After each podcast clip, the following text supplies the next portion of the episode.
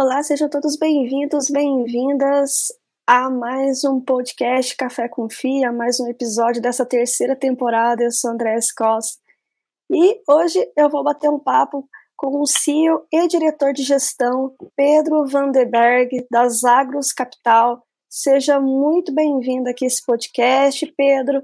Vamos bater um papo aí sobre a gestora, sobre a sua carreira enquanto aí CEO e diretor de gestão, vamos falar sobre fundos imobiliários, enfim, vamos bater um papo bem bacana aqui e trazer muita informação para todos que estiverem ouvindo nas plataformas de streaming e assistindo aí no canal no YouTube Café com Fio. Muito obrigada, Pedro.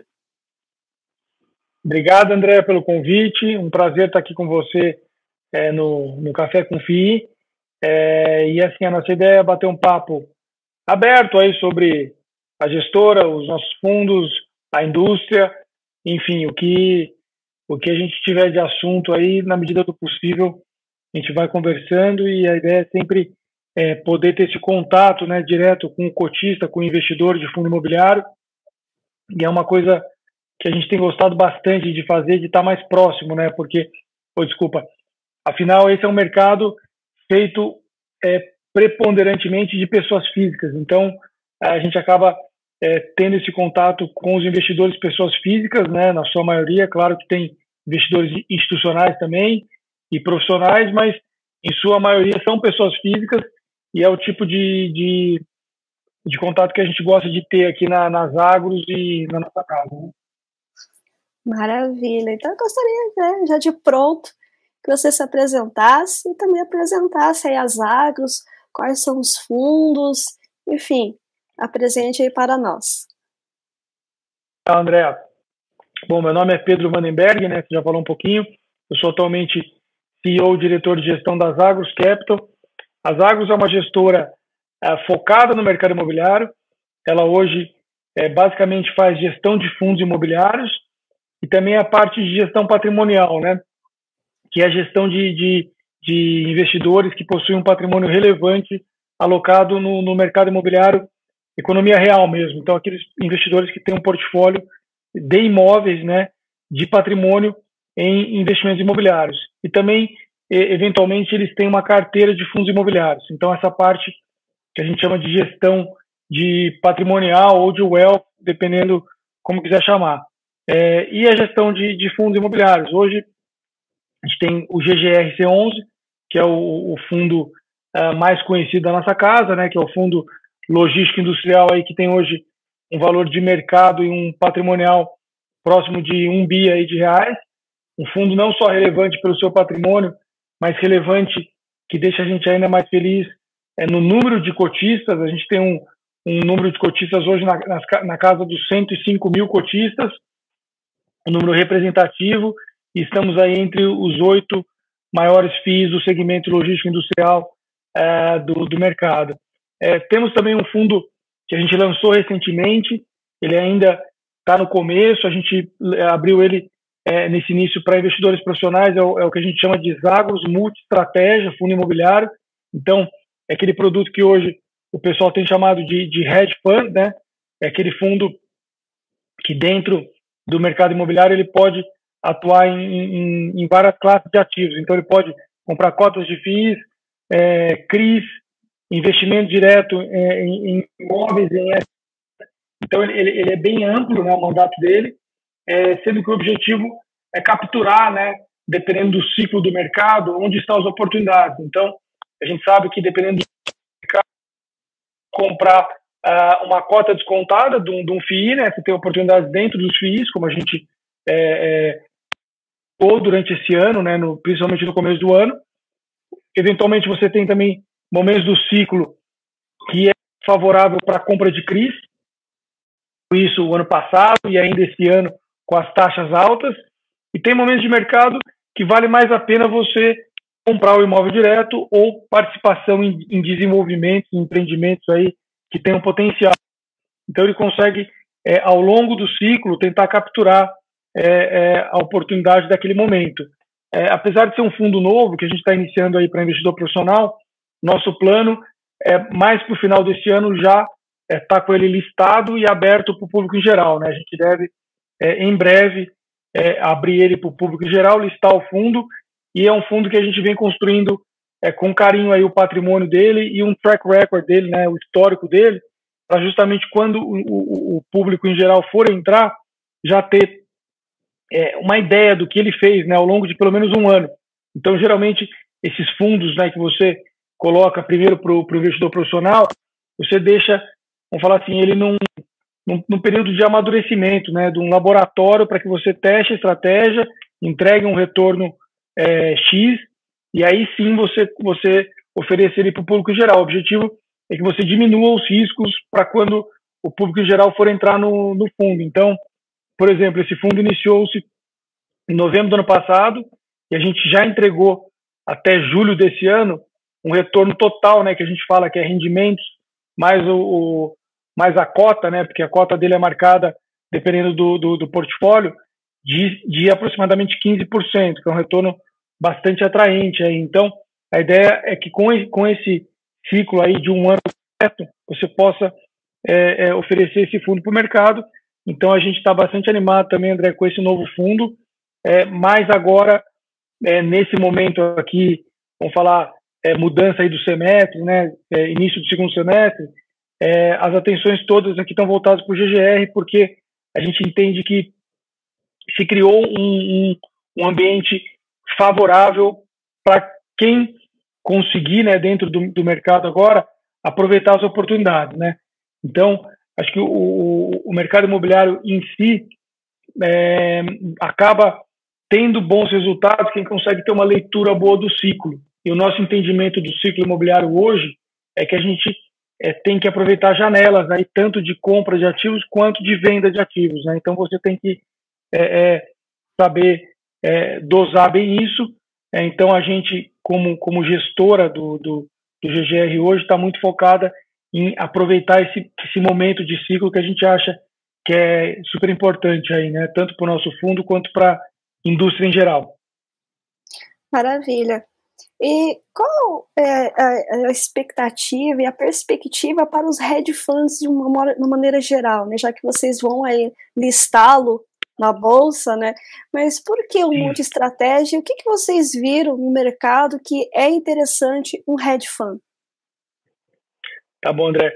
Primeiro, assim, é, contando é, é, um pouquinho da, da minha história, é, eu venho de um, de um de um, de um aprendizado imobiliário, né, que eu atuei em várias frentes. Então, eu pude ter é, a oportunidade aí de, de investir e participar de diversos tipos de empreendimentos né, imobiliários, tanto comercial, residencial, shopping, logístico, é, e também unir esse mundo, vamos falar assim, economia, mercado imobiliário real, né, que a gente chama, que são os ativos propriamente ditos, e mercado imobiliário financeiro, né. Eu acho que o os fundos imobiliários eles é, eles se encontram com isso, né? Você tem a união do mercado imobiliário real, né, da economia real, junto com o mercado financeiro, porque é, uma, um, acho que um, um gestor é para ter sucesso nesse mercado, ele tem que ter um pouco da experiência nos dois mundos, né? Ele tem que saber entender tanto o mercado real, né? Ele tem que ter sujado o sapato, visitado já ou, ou visitado ou na verdade o que é mais interessante que eu, que eu já tive essa oportunidade de fazer realizado, né, feito é, empreendimentos, realizado obras, participado de, de, de, de, de diversos negócios imobiliários ao longo do tempo.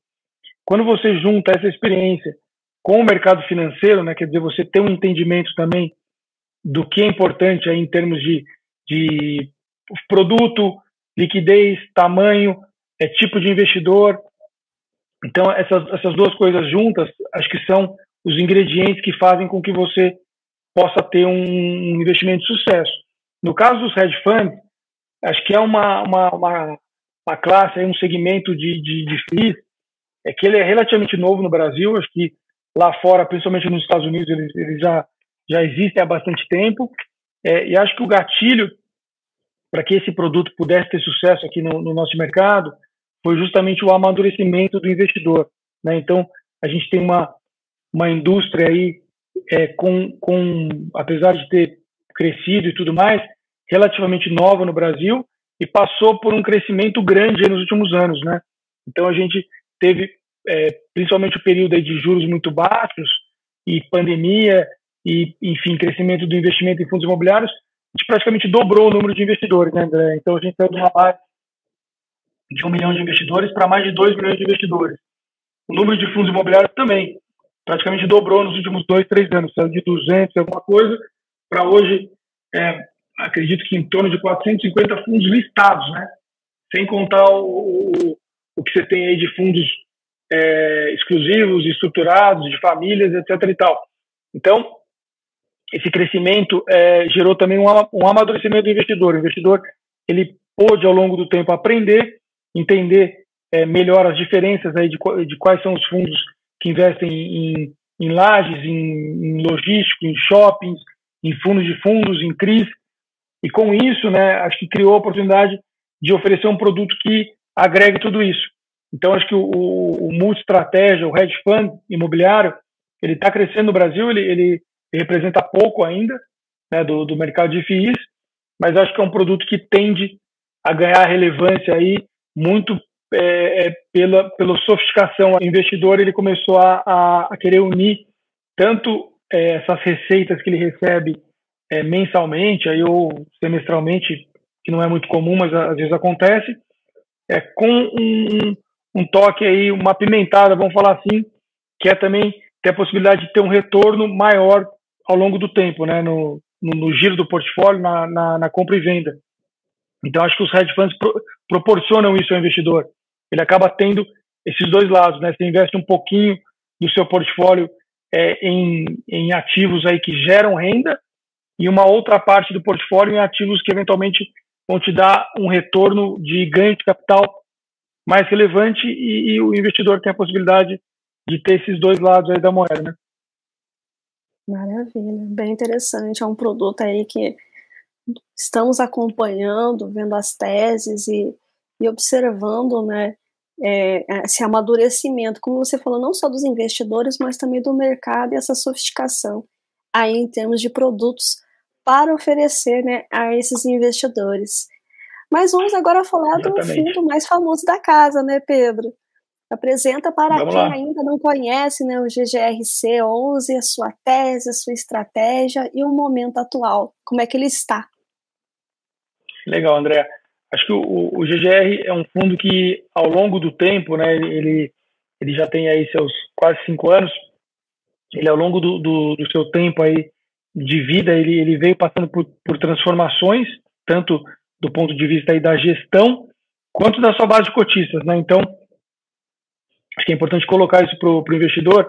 Ele foi um dos primeiros fundos, se não o primeiro, que veio com a tese de contratos atípicos, André. Então, é, é, que, que era isso? Né? Era você ter, ter é, inquilinos né, que você tivesse uma maior segurança no contrato. Então, contratos atípicos são aqueles em que você tem um prazo mais longo, você faz um investimento maior, tanto é, é, dos BTS que a gente fala, né, que é aquele imóvel que você faz na medida para o pro, pro inquilino, ou aquelas operações de sale leaseback que o, o inquilino já tem uma planta industrial geralmente, ou um galpão mesmo, e ele vende para você e aluga novamente.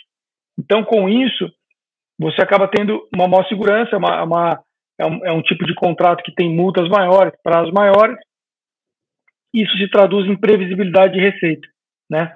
Então, o GGR nasceu assim, é, com, com essa tese, foi um dos primeiros, como eu disse, se não o primeiro, é, com essa tese a colocar num formato de um, de um fundo de varejo, e é, o, o, o, início dele né, foi o cotista é, que queria muito essa, essa renda recorrente, é, vamos falar assim, estável. Né? Então, eu tenho, é, vamos falar assim, um aposentado que quer saber que ele vai receber todo mês X aí é, é, centavos ou reais por cota. Né? Acho que a, a, as gestões também, né? Eu tô, eu tô à frente aqui da gestão da, da, da gestora e do fundo há mais ou menos um ano e meio. É, então, as gestões vieram ao longo do tempo, algumas fazendo aquisições mais logísticas, outras mais industriais, umas com, com que a gente fala com yield mais alto, outras com yields menores, que obviamente é, estão ligados aí ao risco do, do inquilino do contrato. É, e chegamos no portfólio que a gente tem hoje, né? O que, que é hoje é, o, o, portfólio do GGR? O GGR tem hoje é, aproximadamente 60% é, do portfólio em logístico, então ele veio crescendo o segmento logístico com o tempo, né? Ele, é, em dado momento, ele tinha mais imóveis industriais que logísticos, mas hoje se inverteu. A gente tem é, 60% aproximadamente do portfólio logístico e 40% industrial. Ele deixou de ser um fundo que no início tinha contratos muito mais é, com, com high yields e começou a ter é, é, é, um mix aí, né? Tanto de contratos com, com, com imóveis aí que tem um cap mais em linha com o mercado, né? Que obviamente é, isso quer dizer que tem um inquilino com, com um rating mais alto, com, com risco menor, quanto outros com, com um cap aí um pouco maior, e aí o, o yield do fundo, né, que é aquela renda que ele dá, então o investidor que não está muito habituado, é basicamente você pegar o rendimento que o fundo te proporciona e, e, e, calcular em cima da cota do fundo quanto que ele dá de rendimento. É o, é o, que a gente chama de yield, né? Então, com isso, esse mix do fundo, né, é, gera um yield que hoje o GGR, ele está, e historicamente ele é assim, tá, André? É importante falar isso. Ele está com um yield acima dos seus pares, né? Historicamente, ele sempre ficou um pouco acima. É, é claro que isso aí é, tem, tem enfim, tem várias interpretações, né? Você pode falar que ele tem um yield acima é, porque tem, tem contratos que pagam mais, porque tem um, um risco, às vezes, do inquilino a mais ou outro, mas o fato é que o, o fundo ele tem uma boa segurança, ele, ele tem distribuído. É, a gente fez uma conta recentemente né, para saber quanto que o fundo, ao longo da sua história, distribuiu de rendimento. É, e, e chegamos num número é, que, se eu não me engano, está em 370 milhões. Então, quer dizer, desde o início do fundo até hoje, é, a gente distribuiu 370 milhões, né? É um número importante, né? Imagina que você, pô, hoje você tem um patrimônio de aproximadamente um bi, mas nem sempre foi assim. Então, se pegar o patrimônio médio com o que você já devolveu de dinheiro, né, para o investidor, é, daqui a pouco você já pagou, né, em rendimentos o que o que o que o, o, o fundo tinha de patrimônio. E a gente tem também uma conta é, que é divulgada todo mês no, no relatório de, de gestão. Para quem, quem quiser ter acesso, a gente tem um site do fundo, que é o, o ggrc11.com.br, ou no site da gestora. Né? E todo mês, uh, enfim, acho que isso faz mais ou menos uns oito meses, ou, ou é, início desse ano, a gente tem colocado no canal do YouTube nosso, da gestora, então a gente tem um, um canal no, no YouTube que é Zagros Capital, que a gente comenta o relatório de gestão, que acho que é, é, bem bacana, porque tem investidor que às vezes lê esses relatórios né, de fundos e fala, pô, mas eu não, não sei muito por onde começar, o que, que isso quer dizer, o que, que isso não quer.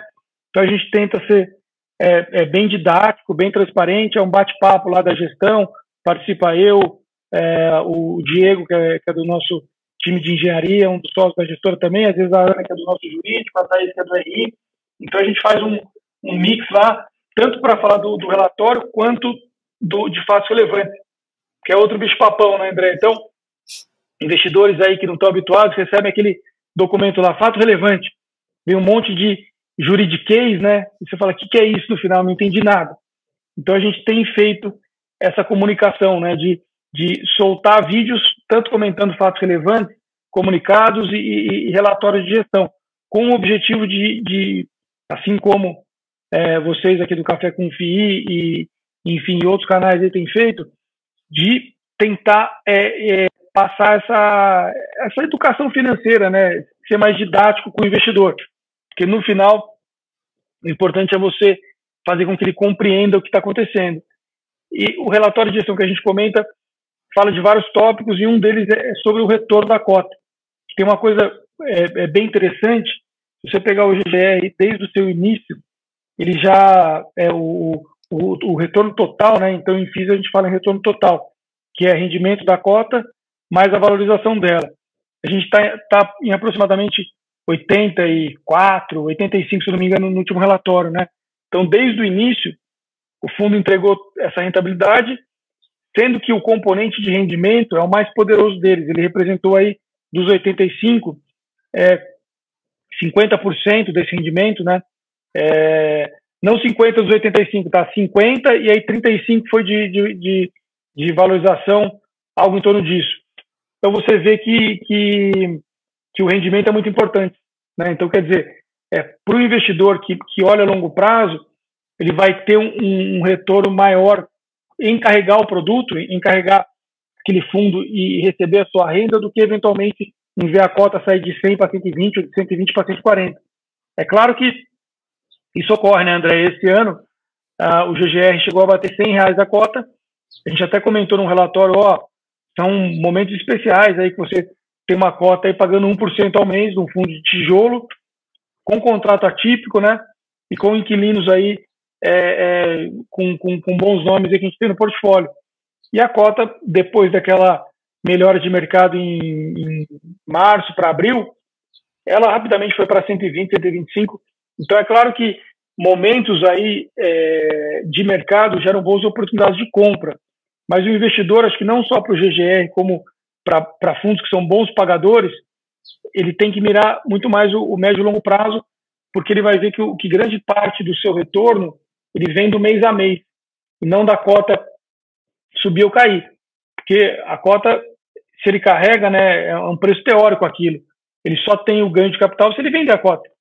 É, se ele carregar, sou cotista é, desde o início, de, desde a cota 100, a cota bateu 150, bateu 120, se ele não vendeu, não mudou muito para ele, ele só teve os rendimentos ao longo do, do ano e aquele preço da cota é uma, uma é mais uma oscilação ali teórica do seu portfólio que obviamente ele pode realizar em algum momento. Então assim é, é, essa parte que a gente explica no relatório é muito importante, né?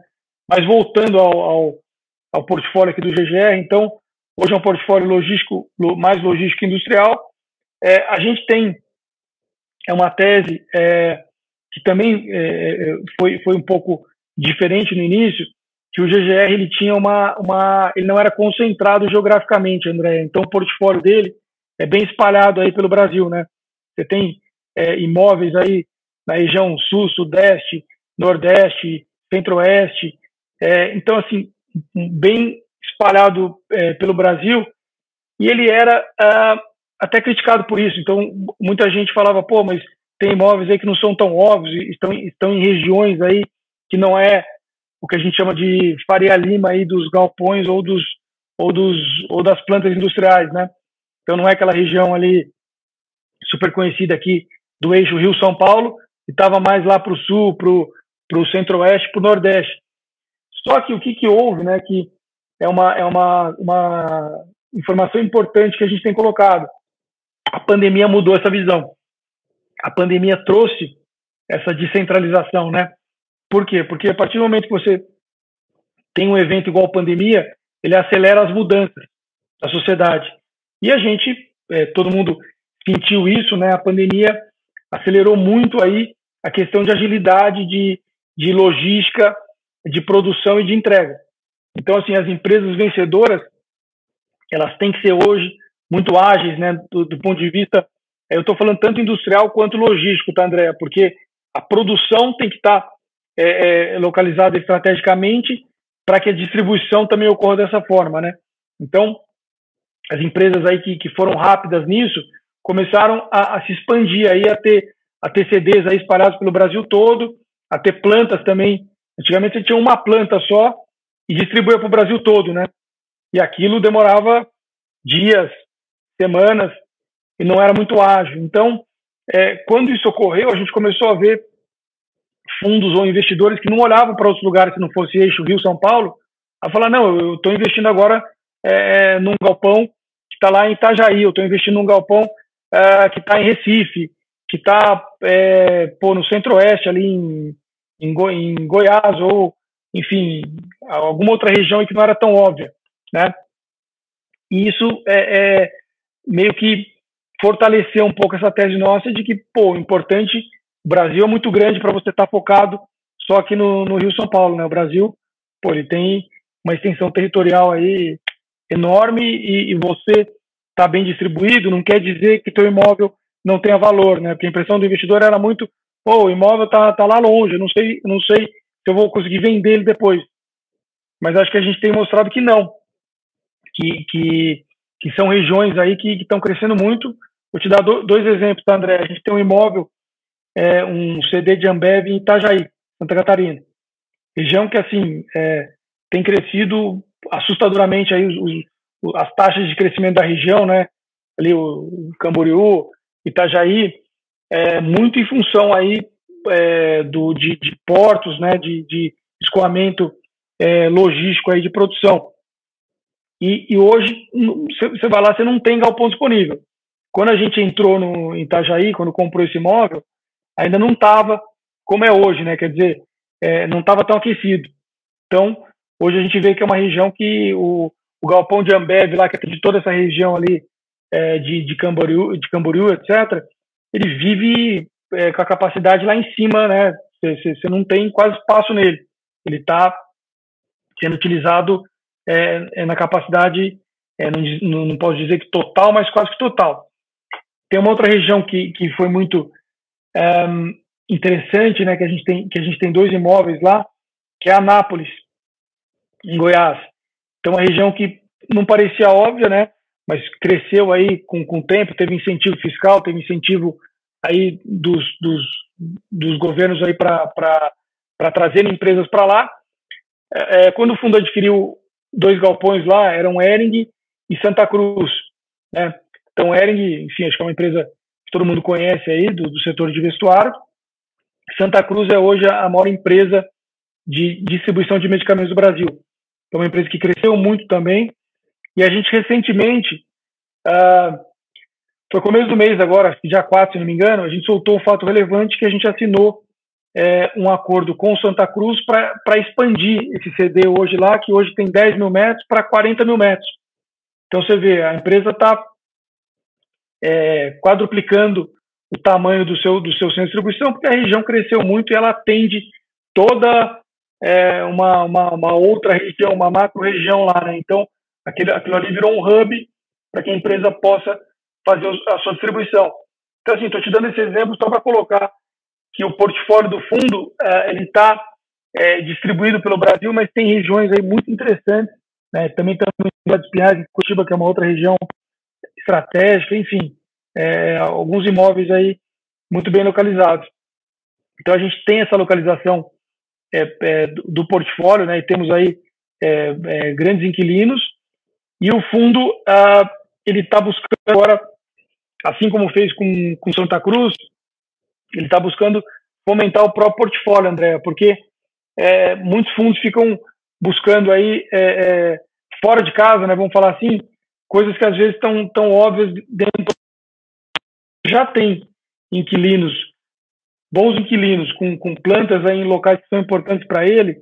Hoje a gente está buscando muito mais essa aproximação com o inquilino para eventualmente expandir a operação dele. Né? Para ele faz total sentido, porque é muito melhor ele expandir uma operação que já está acontecendo do que é, ele virar e falar, vou mudar é, toda a minha operação desse galpão para outro, porque aqui já, já, não cabe mais. Né? Ah, falando um pouquinho dos, dos, dos, dados de mercado do fundo, né? então, como comentei no início, ele, ele tem aproximadamente 105 mil cotistas, uma liquidez média diária de um milhão e meio, né, que é uma, uma liquidez considerada boa aí hoje. Então, é, o cotista ele tem que entender que às vezes ele vê um fundo que ele, que ele gosta, pô, gostei desse fundo, parece que é legal, uh, tá pagando um rendimento bom, tem um portfólio bacana que pode crescer, pode ter ganho de capital e tal. E quando ele quer vender sua posição, ele não consegue, né? Porque a liquidez é, é uma coisa que um, é um dos atrativos do, do, dos fundos imobiliários. Né? Você tem alguns deles, você tem isenção de imposto nos rendimentos, você tem o fato de você poder colocar é, um recurso é, comprar, enfim, uma cota que você não compraria, um, é fracionado, né? Você fala, você, você, faz um investimento de 10 reais, hoje, hoje você tem cota 10 reais de fundos. Então, com 10 reais você não compra o imóvel, mas você compra um pedaço dele. Né? Mas o outro ponto importante que a gente considera é a liquidez.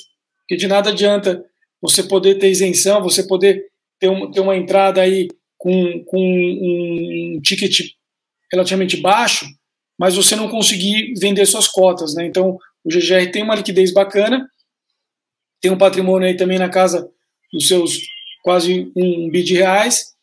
É, e o que a gente tem, tem é, dito, né, e, assim, é uma visão mais macro nossa, tá, André? É que esse mercado de FIIs, ele, ele, ele já está se consolidando, né, porque acho que no primeiro momento ele cresce muito. Então você tem essa, essa expansão aí, tanto de fundos quanto de, de gestoras. Num segundo momento de amadurecimento, como é o caso agora, você acaba tendo uma concentração, né? Você acaba vendo que é, gestoras se fundem, uma gestora compra outra, um fundo é, acaba incorporando outro, que no final isso é tudo uma, uma, uma busca aí é, por, por escala, né? Porque acho que é, fundos maiores têm portfólios mais diversificados, tem times aí com mais qualidade de gestão, ele consegue atrair times melhores, né? e você tem, obviamente, esse, esse fator aí, liquidez. Né? Então, o GGR hoje ele é um fundo de um tamanho e de uma liquidez considerável, mas o nosso objetivo é fazer isso é, melhorar ainda mais. Né? A gente entende que é um fundo que pode crescer, né? tem espaço aí para crescer bastante ainda dentro da sua tese, e com isso nós vamos ter um, um portfólio mais diversificado, um número maior de cotistas, uma liquidez melhor é, e, e, cada vez mais é, um, uma equipe é, mais dedicada para o fundo, né? não, que a gente, não que a gente já não tenha, né? hoje são 15 pessoas aí na nossa gestora, sendo que grande parte delas está dedicada é, ao GGR. Maravilha. Aí a questão dos desafios que tem os imóveis industriais e, e o, por que esse, essa virada também do GGRC, né? Menos industriais e mais galpões logísticos. É por conta da demanda ou é algum desafio específico mesmo em relação aos imóveis industriais? Como é que funciona tudo isso, Pedro? Tá, legal. É, o, o, fato de ser um, um, mix entre logístico e industrial, é, acho que ele, ele te dá uma oportunidade, como eu falei que, que, que os hedge funds conseguem fazer, de aproveitar aí momentos de mercado, acho que no caso nosso, né, dentro do, do, do nosso segmento, ele também te proporciona isso. Por que, que eu estou falando isso? Porque, por exemplo, recentemente a gente aumentou é, o, o percentual logístico é muito em função da pandemia, né? Então você, teve a pandemia, você acabou tendo aí é, um, um, crescimento do, do e-commerce, dos CDs, e aí, obviamente, o fundo acabou indo mais para esse lado, tá? Mas imóveis industriais, né, ao contrário é, de, de, de, enfim, algumas casas aí alguns investidores até acabam não gostando muito, é, a gente acha que dentro de um portfólio diversificado como é o nosso, então hoje são é, 18 ativos, né, a gente vendeu um recentemente, então daqui a pouco vão ser 17. Mas assim, é, é uma, de, é uma diversificação é, considerável. Né? Quando você tem isso, é, e você tem essa, é, essa, essa, essa possibilidade de ter um pouquinho de industrial, um pouquinho de logístico, acaba sendo interessante, porque em alguns momentos até momentos como esse que a gente está passando, é, o industrial se torna interessante. É, você tem uma empresa, vamos dar um exemplo, né? Você tem uma empresa que a planta dela é super importante, então ela, já está naquela planta há muito tempo, uma empresa, é, enfim, com, com um bom nome, com um bom rating, e aquela empresa quer fazer uma operação é, de não estar tá mais imobilizada em imóvel, porque hoje muitas empresas não querem mais carregar imóvel no seu balanço. Ela prefere pegar o recurso e aplicar no, no, no capital de giro, na, na atividade dela, né? E, e para ela, vale mais a pena vender esse ativo e fazer o contrato de locação, né, que a gente chama do sale leaseback, do que eventualmente continuar carregando o imóvel no balanço e buscar um, um financiamento aí para produção, um financiamento para capital de giro. É, ela acaba saindo desse, desse imobilizado no ativo e colocando o recurso dentro dela, né, para melhorar a, a, a, parte operacional. E você acaba podendo, geralmente tem um prêmio, tá, André? O, o imóvel industrial, ele paga um prêmio aí sobre o, o, imóvel logístico, né? Geralmente, é claro que isso não é regra. Você pode ter imóveis logísticos aí que podem, é, dependendo do caso, pagar um pouco a mais e vice-versa, mas geralmente você consegue ter um prêmio porque o imóvel industrial é mais específico, né? Mas essa especificidade que a gente vê, ela pode ser positiva, porque não quer dizer, é, acho que essa especificidade gera preocupação quando você tem que reposicionar o ativo. Aquela pergunta, pô, quando vencer o contrato, o que eu vou fazer com essa planta aqui que só serve para essa empresa? Mas imagina que é, essa empresa ela vai muito bem, ela está indo bem, e, e, esse imóvel é o coração dela. Né? Nesse caso, é claro que você pode ter casos problemáticos que, que que a empresa tem que, tem que devolver a planta e a planta é difícil reposicionar, mas em casos aí que você tem essa questão da, da empresa estar tá bem, da planta ser super importante para ela, você conseguir é, é, gerar valor aí para o investidor com, com o contrato industrial, né?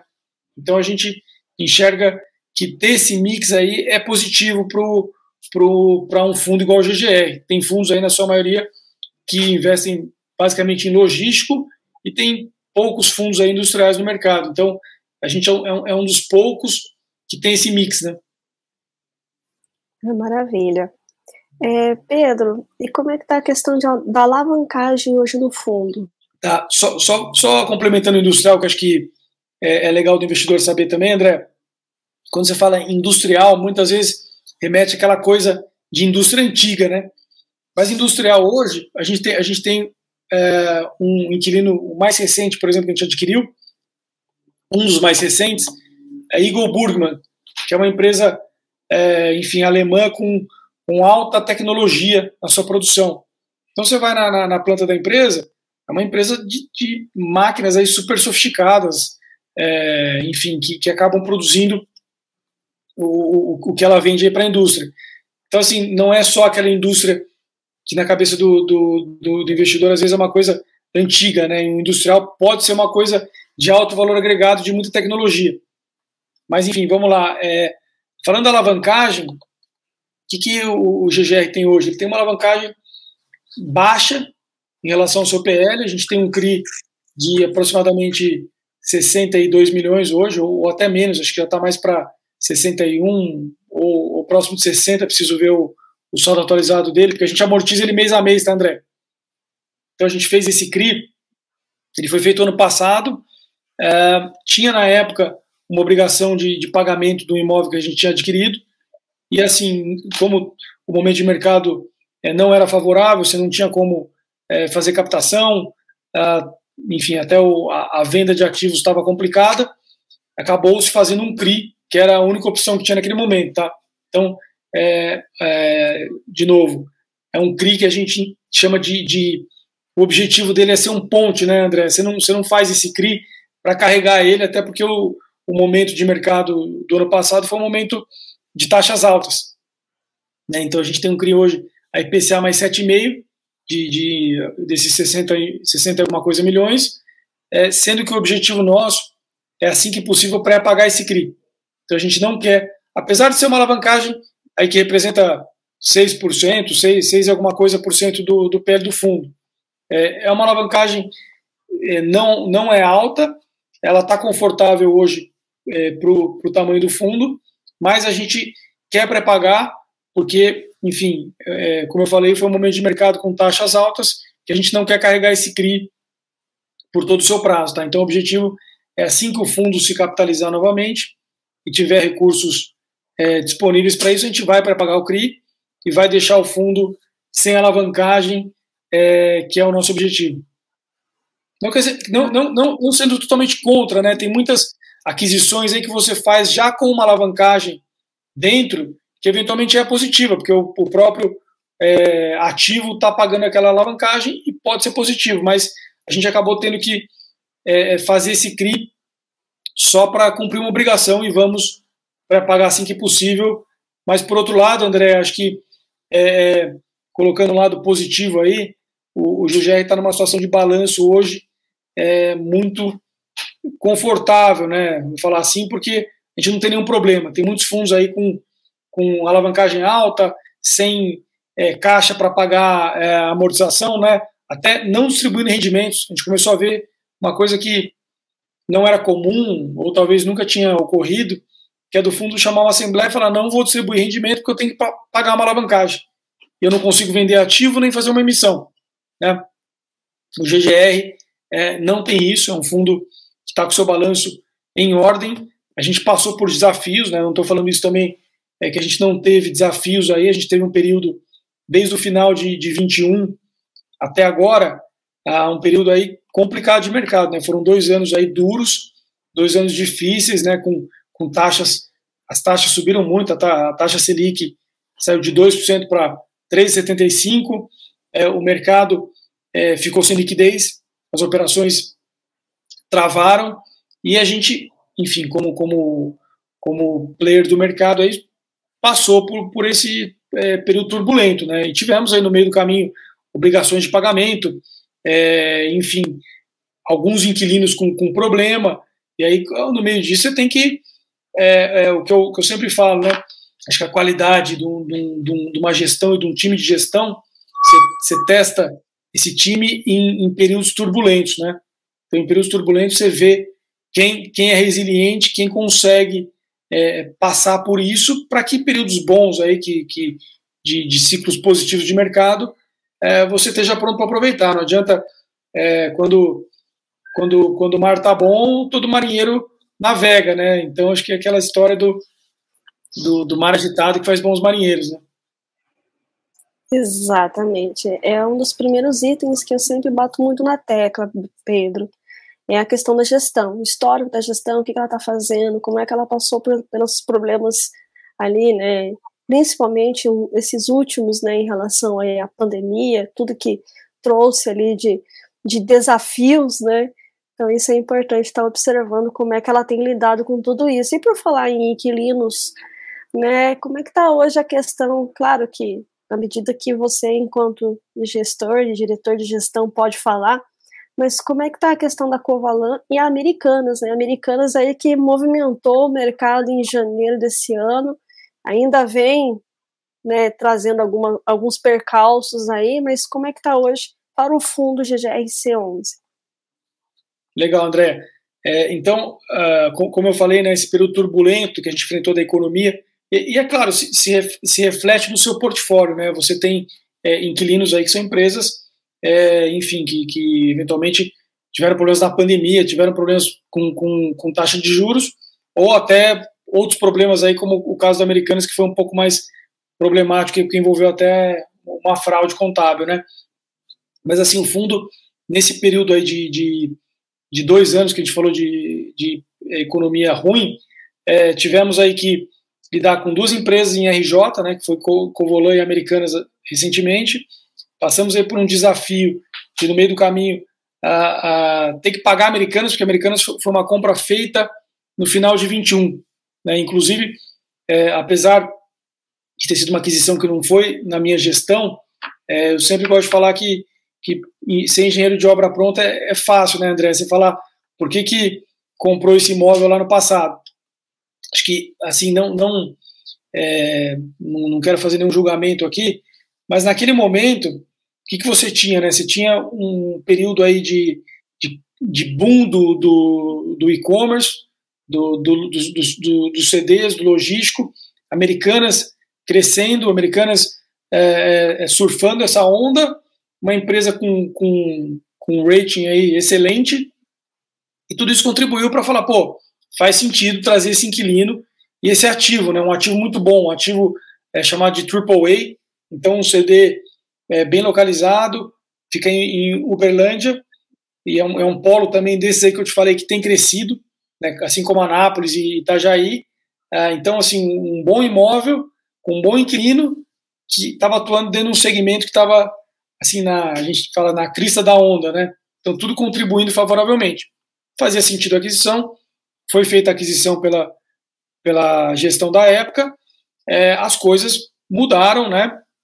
E uma coisa que eu tenho colocado é, é, como super importante no caso desse é que concentrou, né, início do ano, quando, quando ocorreu o episódio Americanas, é, a gente foi muito questionado por que Americanas representava um percentual relevante da nossa receita, né? Acho que o que, que, ocorreu, né, André? A gestão daquela época fez essa aquisição olhando que a gente ia ter um momento de mercado de crescimento, quer dizer, o fundo ia crescer, né, o fundo ia fazer emissões, ia crescer, e Americanas ia, ia ser pulverizada com isso. Né? Só que é, a maré virou, né, tivemos aí toda essa turbulência, e é, é, o fundo não, não cresceu como deveria nesse período, não só o fundo, como o mercado todo. Né?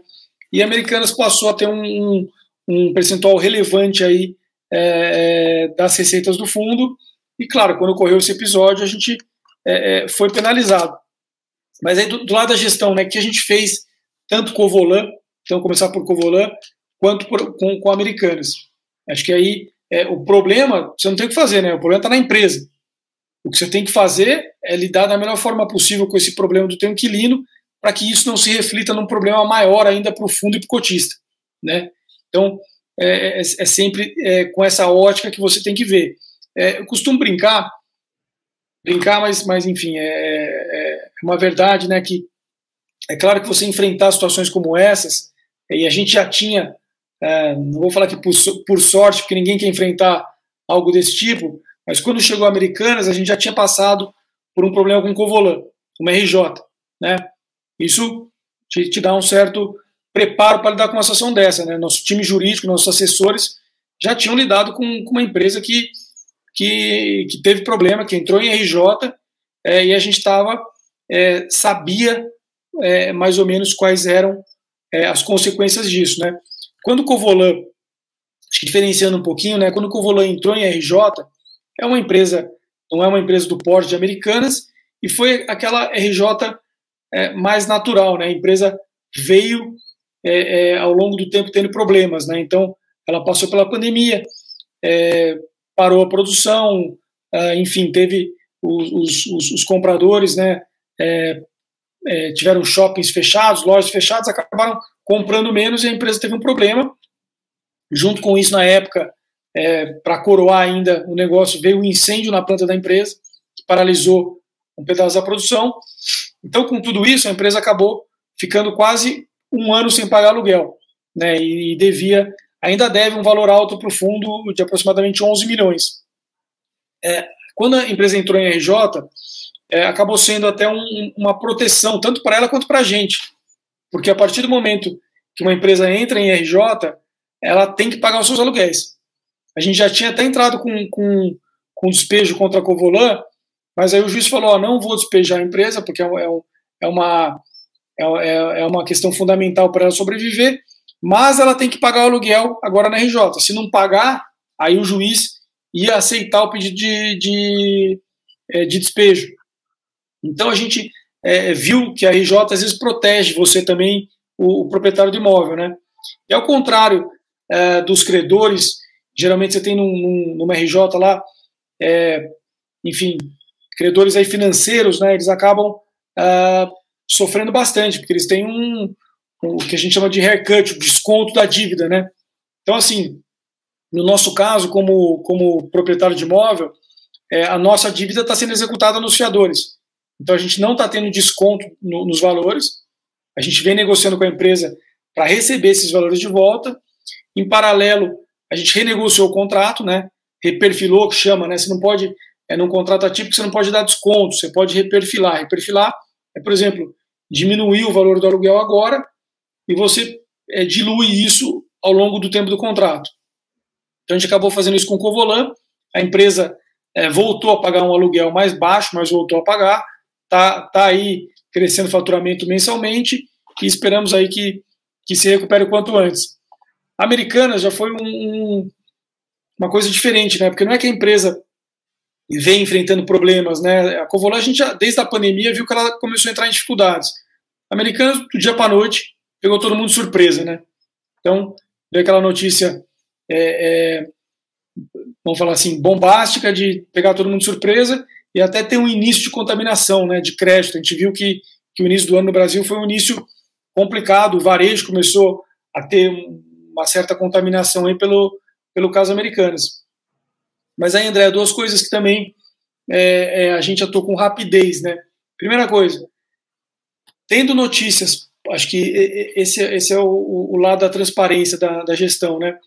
Você tem notícias positivas e às vezes negativas tanto uma quanto a outra, cabe à, à, gestão, né, que tem aí um número de cotistas relevantes, é, vir a público explicar e conversar, né? Você não pode se esconder. Então, caso Americanas, talvez a gente foi, se não o primeiro, um dos primeiros fundos a é, comentar em lives, falar com o mercado e explicar qual era a nossa visão. Né? Nossa visão não era tão é, de, de fim do mundo, né? Porque nossa visão era, gente, vamos ter um pouco de calma. A gente passou por uma RJ de uma empresa, claro, menor e com uma situação diferente, mas assim, a RJ protege o, o inquilino. A, a Americanas vai ter que pagar os aluguéis.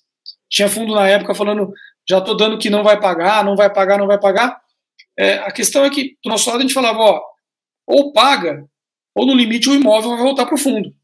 Né, porque não vai ter juiz aí que vai deixar uma empresa como a Americanas ocupando o imóvel sem pagar. Então, assim, nossa visão era meio binário, ó, ou a empresa continua pagando os aluguéis e vai ter um aporte relevante aí dos sócios, é, dos acionistas aí de referência, ou ela vai devolver o imóvel. Nesse caso, não é que a gente é, é, era um debenturista que, de repente, é, é, ia receber mil da empresa, vai receber zero. Né? Nós vamos ter o imóvel de volta, cabe à gestão trabalhar esse imóvel, reposicionar o mesmo e atuar no, no, no melhor interesse dos cotistas. O que a gente viu né, de lá para cá, né, André? Primeiro, assim, Americanas é, reduziu a operação, fechou algumas lojas, devolveu alguns CDs. O nosso CD, é, além de ser um contrato atípico é, bem feito, ele, ele é estratégico para a empresa, então ele, ele foi mantido. Ela vem pagando os aluguéis em dia, tá? Não teve. É, é fora janeiro, que ela fez um prorata lá com todo mundo em função do, da RJ, ela vem pagando a gente é, é, corretamente no, no, vencimento. E, por outro lado, né, pegando em paralelo o, o, os imóveis que ela desocupou nesse, nesse meio tempo, uh, os fundos estão tendo até. Eu falo de fundos que é, que é público, né, então é mais fácil você ter essa informação. Mas os fundos que, que receberam imóveis de americanas é, de volta, de rescisão, tiveram é, basicamente duas consequências. Receberam multa até teve um recentemente que, que ela atrasou a multa, mas pagou depois. Eu, eu, eu, vi a notícia depois que ela pagou. Acho que é o da RBR. Então receberam multas. E, por outro lado, é, é, relocaram a valores mais altos do que tinham antes. Quer dizer, é, o, o, investidor depois te, te, é, tem que entender que ele, ele, não, ele não, não entra é, em contratos, ele entra em imóveis. Né? Quando você tem um imóvel, no limite você vai ter o, o, o teu ativo. Né? Você, não, você não perde o teu patrimônio. Você pode, claro, é, ficar um, dois, três, quatro, cinco meses sem um inquilino, mas é para isso que serve a multa, né, André? Então, quando você tem multa, você recebe a multa, cobra a multa, e com essa multa você acaba tendo um colchão ali de liquidez para falar, ó, até o reposicionar o ativo, eu, eu não deixo de distribuir o rendimento que você está acostumado a receber. Né? Então, a gente viu que, que, que não foi o fim do mundo, né? É, esse caso de Americanas, o, o mercado aí se recuperou bem e tem feito movimentos aí que até positivos quando recebe imóvel de volta.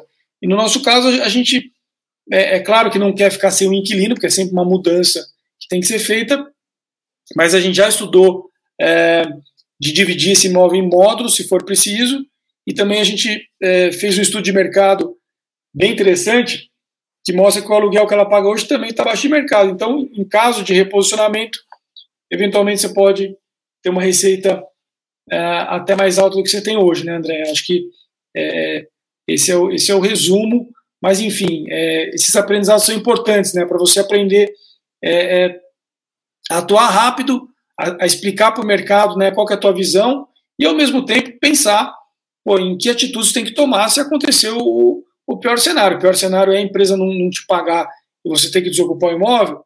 Pô, vamos para o pior cenário, que não representa, no caso de fundos de tijolo, né, não representa perda patrimonial. Quando você tem fundos de, de recebíveis, pô, se a empresa deixar de pagar aquele CRI, pode vir a ser uma perda patrimonial.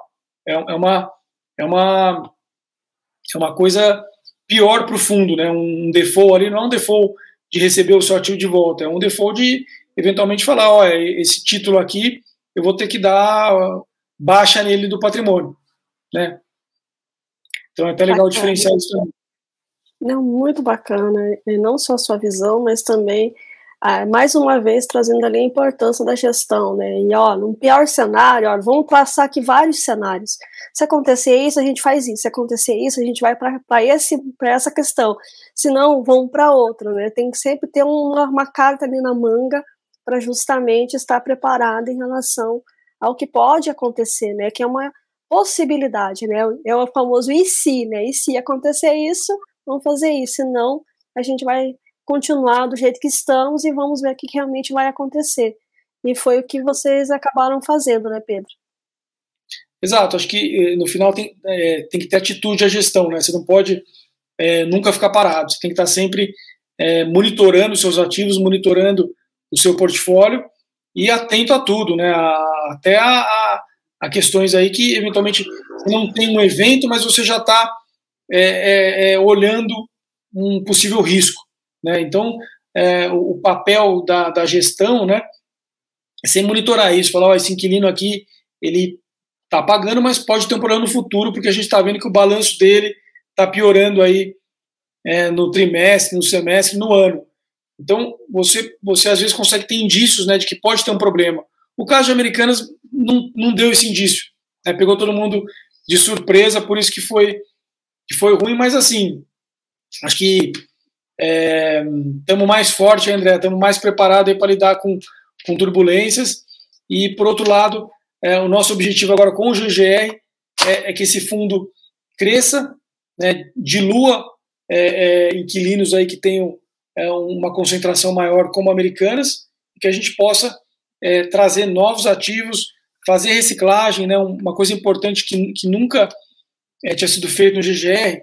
Na verdade, uma vez tinha sido feita uma venda de ativo, mas era uma venda, aquela venda que o, o, o próprio inquilino tinha uma opção de compra, que ele exerceu a opção de compra, mas nunca tinha sido feito uma venda de ativos, uma, uma, uma venda ativa, ativa de ativos, né? Então, você buscar ativamente essa venda. É, a gente, é, o ano passado, vendeu dois ativos e esse ano vendeu mais um ativo que o inquilino também tinha uma opção de compra, mas ela foi negociada, enfim, a gente melhorou até o, o, o valor dela.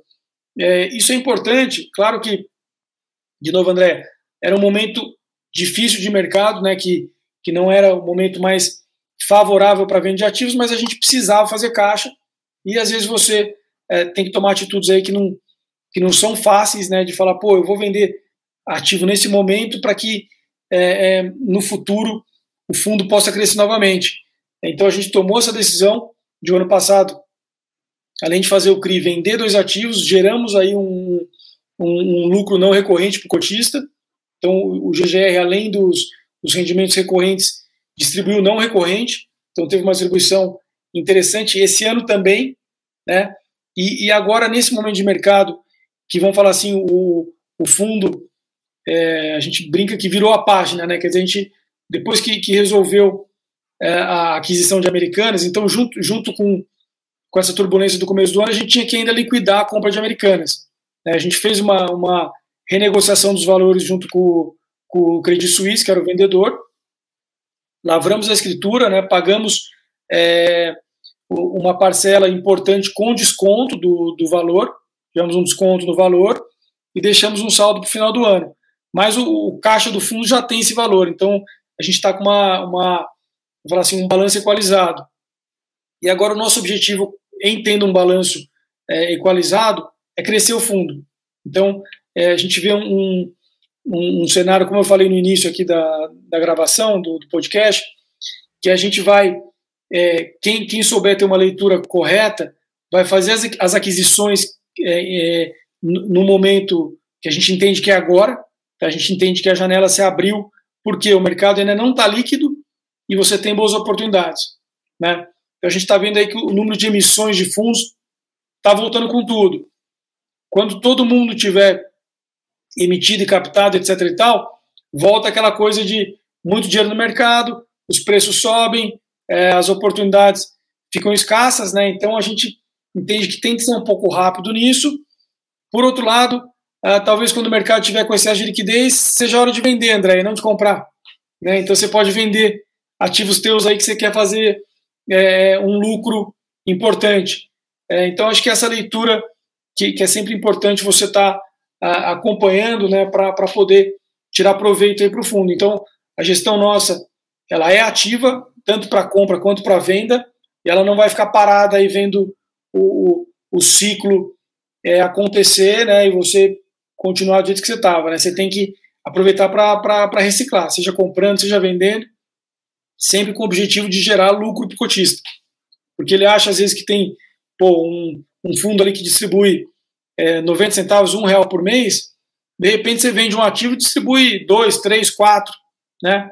Você tem um, um valor aqui é, represado dentro dele.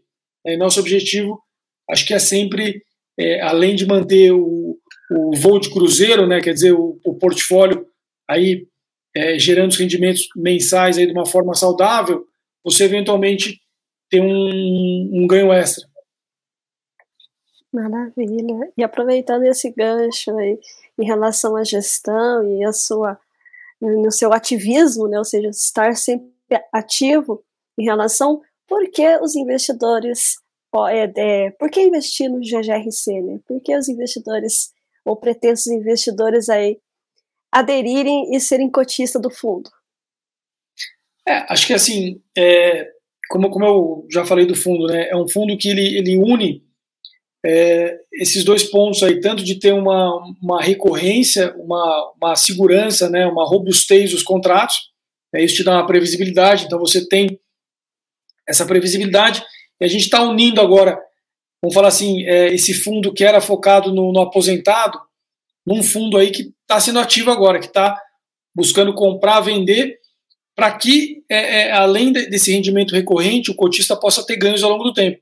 Né? Nosso objetivo é que o patrimônio cresça, que ele, que ele, que ele se valorize ao longo do tempo e que você possa distribuir, além do rendimento, vamos falar assim, a aposentadoria do investidor, a gente consiga também distribuir ganhos de capitais. Né? E, e, além disso, é, tudo que eu falei aqui é, nesse tempo que a gente está conversando, né? um bom portfólio, bem é, localizado, né? distribuído geograficamente no Brasil, bons inquilinos, é, obviamente você tem alguns desafios aí, como a gente conversou, de um inquilino que pode ter um problema ou outro, é, mas a, a, gestão cabe sempre essa atitude proativa, porque no final o que sobra é o imóvel, né, André? Então, é, nossa visão é muito de, pô, estamos aí é, com, com bons inquilinos que por trás tem bons, bons ativos. Né? Então, no limite, você tem, tem, tem essa proteção, né? Você não está sujeito a ver desaparecer o seu, o seu dinheiro, você vai ter sempre essa essa proteção do, do ativo por trás do, do, do inquilino. Maravilha, Pedro. Mais uma vez, quero te agradecer imensamente por você ter vindo no podcast, agradecer o seu tempo e gostaria que você deixasse as suas considerações finais e mais uma vez as mídias sociais para o pessoal aí conhecer não só o GGRC, mas também conhecer a casa e sanar mais dúvidas que possam surgir aí ao longo do tempo. Bom, legal, pessoal. Quem tiver qualquer dúvida aí, tanto da, da gestora quanto do, do GGR, é, acesse nossas mídias, né? A gente tem o site da gestora, que é osagroscapital.com.br, temos o site do fundo ggrc11.com.br, nosso RI está sempre disponível, uh, nosso, uh, o e-mail é ri.zagroscapital.com.br, canal do YouTube também, legal, como eu já falei para André, tem os vídeos lá comentando o relatório, fato relevante. Também o canal do YouTube é os Agros Capital. Você pode se inscrever na newsletter nossa e você vai começar a receber lá as informações relevantes.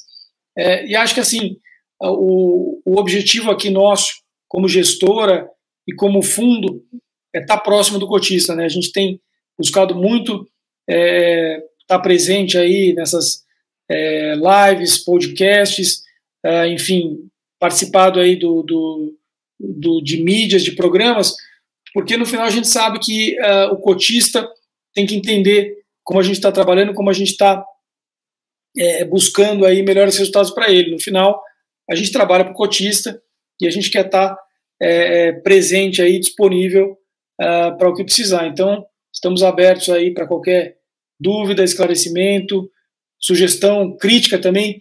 Crítica é, é uma coisa que você tem que encarar pelo lado bom, né, André? Muitas vezes o, tem cotistas que, que, que, são duros aí com críticas, falam é, questões aí que, que incomodam, mas para nós é um feedback importante, porque você pode é, é, olhar de duas formas, né? Como algo que, enfim, que vai te, te aborrecer ou não, como algo que você vai pegar aquele feedback e usar para melhorar, né? Mesmo que às vezes você tenha uma visão diferente, você sempre entende qual é a cabeça de alguma parte dos investidores, né? Então a gente procura usar isso da melhor forma possível para, enfim, estar tá aqui é, prestando esclarecimentos. Todo feedback ele tem o seu lado positivo.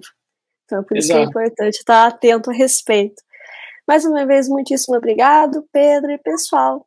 Até o próximo episódio. Tchau, tchau. Tchau, tchau, Pedro. Obrigado, André. Foi um prazer estar aqui. Até a próxima. Até a próxima.